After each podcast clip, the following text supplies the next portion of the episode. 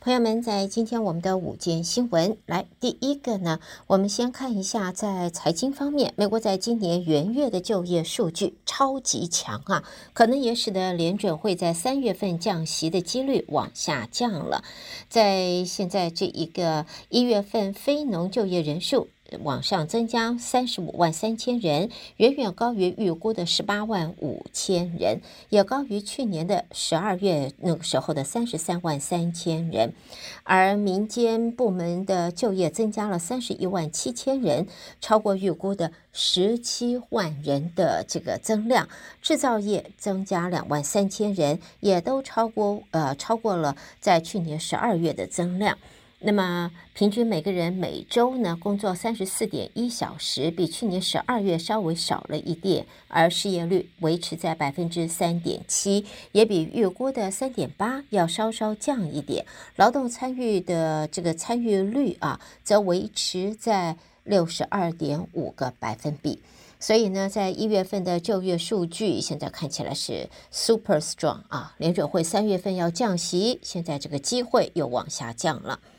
好，另外呢，谈到了联准会现任的这个联准会主席鲍尔，可是不受川普的喜爱。现在呢，渴望从共和党初选出现的前美国总统川普则说，如果他十一月再度当选美国总统，就不会再指派鲍尔来担任联准会的主席。原因就是因为鲍尔他打算要降息来帮助拜登连任。川普在接受访问时就做了上述的表示。去年八月，川普就说，鲍尔在货币的决策上，无论好坏，行动的时机总是过慢。他很讶异，鲍尔先前会再度获得拜登指派担任联准会领导人。所以呢，现在川普则讲明了，如果他从共和党初选出现，他不会让鲍尔继续当 Fed 的主席，如果他顺利入主白宫的话，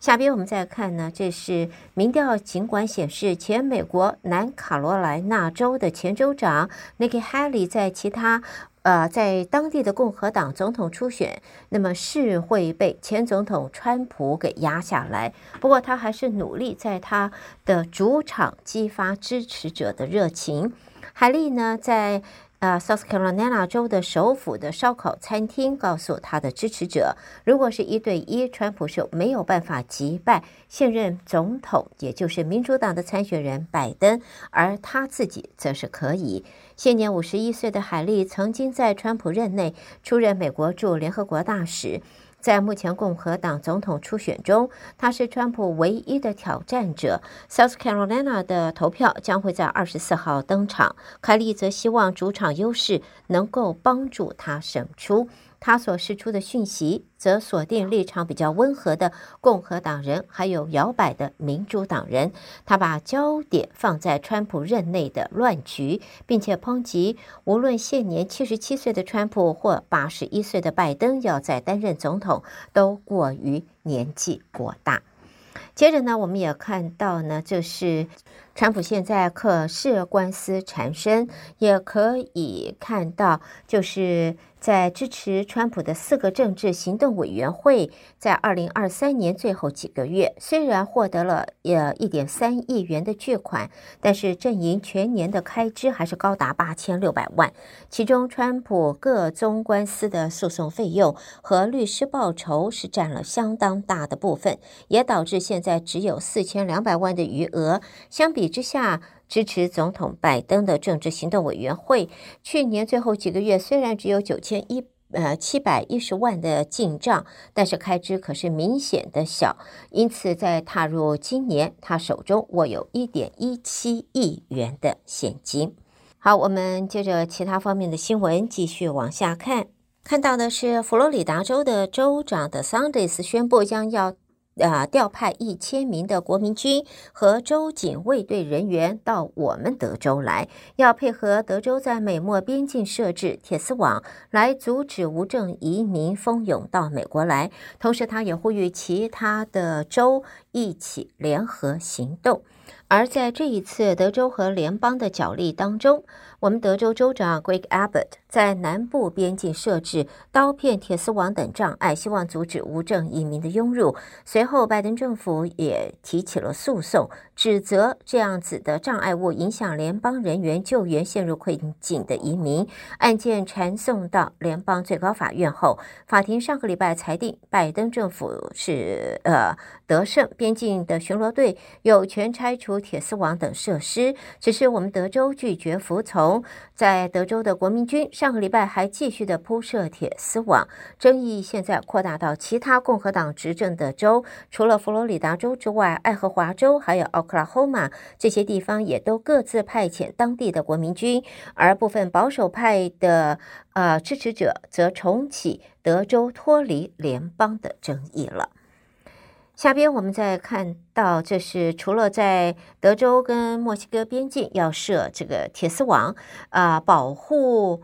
德州边境不要让移民啊这个涌入。现在首都华盛顿的执法部门也正在商议是否要从二月开始加强在法院方面的保安，避免司法部啊这个引起就是在刑事起诉前总统川普选举争议案开审后，周边一带可能治安失控。虽然具体措施还没有确定，不过也不排除法院在附近搭建金属围栏，在周边有几个街区会封路，或者会架设障碍，限制人潮的进出。媒体形容，川普这个月上旬前往法庭，就自己是否享有豁免权而做供时。那么，在相关的大楼也曾经额外的加强保安。随着川普面对各宗案件陆续开审，全国各地的法院、州议会大楼和政府建筑物，在最近几个礼拜都曾经收到炸弹的恐吓。在这一次联邦选举争议案中，负责调查的司法部特别检察官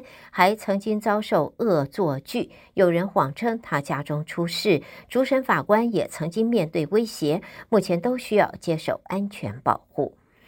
接着我们再看到呢，这是共和党全国委员会通过了决议案，谴责拜登政府简化对中国偷渡客审查程序，导致不少军龄男子入境，对国家安全构成威胁。根据报道，RNC。共和党全国委员会在二月一号昨天发表声明，斥责拜登政府刻意大规模而且系统性的邀请无证移民到美国来，包括大量来自中国的移民，导致极高的风险。决议案得到二十三个州四十八名成员的联署，现在呼吁州政府和地方执法部门协助逮捕、拘留特定的无证移民，一直到移民和海关执法局接手为止。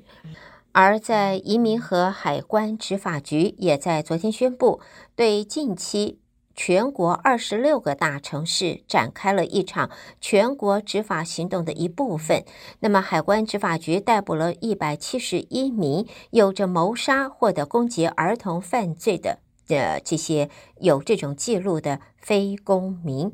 根据报道，在现在从一月十六到二十八号，在移民局或者说海关执法局展开大规模的执法行动。代理局长说，被逮捕的这些人，一些都是想从街上抓走的特别坏的人。也指出，逮捕这一些人包括了一百名的性犯罪者，被 ICE 这个执法呃海关执法局抓获的这些人，也包括了现在将会进入驱逐出境移民程序的被指控的罪犯。好的，朋友们，这就是带给大家在今天我们的午间新闻。午间新闻由胡美健为朋友们编辑播报，也谢谢您的收听。我们在这稍微休息一会儿，稍后欢迎您继续收听接下来的节目。